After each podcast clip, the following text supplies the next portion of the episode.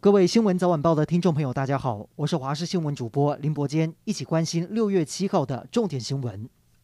中央流行疫情指挥中心今天宣布，国内新增两百一十四例新冠确诊，其中两百一十一例是本土病例。今天开始不再公布校正回归个案，另外有三例是境外移入。而国内新增二十六名死亡个案，到今天为止已经累计了两百八十六人因为感染新冠病毒而病逝。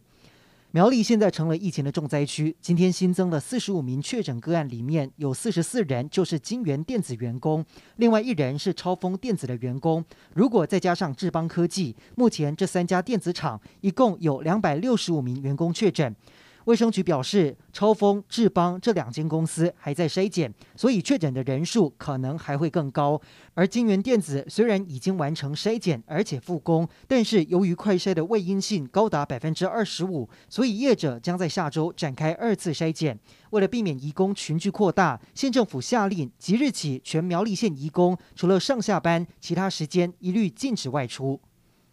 全国三级警戒第三级原本到十四号，但是近日疫情居高不下，所以行政院今天宣布延长全国三级警戒管制，为期两周到六月二十八号。这也让教育部在今天宣布，各级学校及幼儿园停止到校上课期间延长到七月二号，学业成绩评量采从宽认定，以弹性多元的方式进行。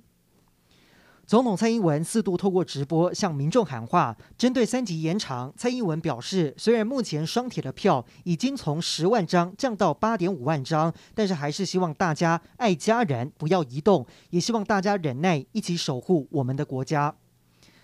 立法院今天朝野协商，虽然各党团同意召开临时会，但纾困四点零特别预算案是否不受协商冷冻期一个月限制等文字仍然没有达成共识。这也让纾困案能不能在十八号完成三读埋下变数。民进党团总召柯建铭表示，呼吁国民党赶快签。不过，国民党团总召费鸿泰表示，民进党认为协商一定会过，就对在野党不理不睬，因此不愿被牵着鼻子走。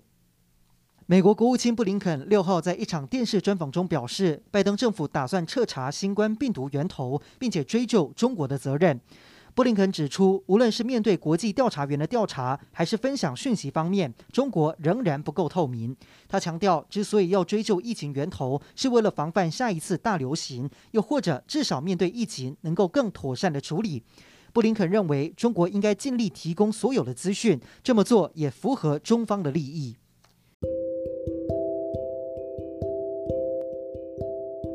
以上就是这一节的新闻内容，感谢您的收听，我们再会。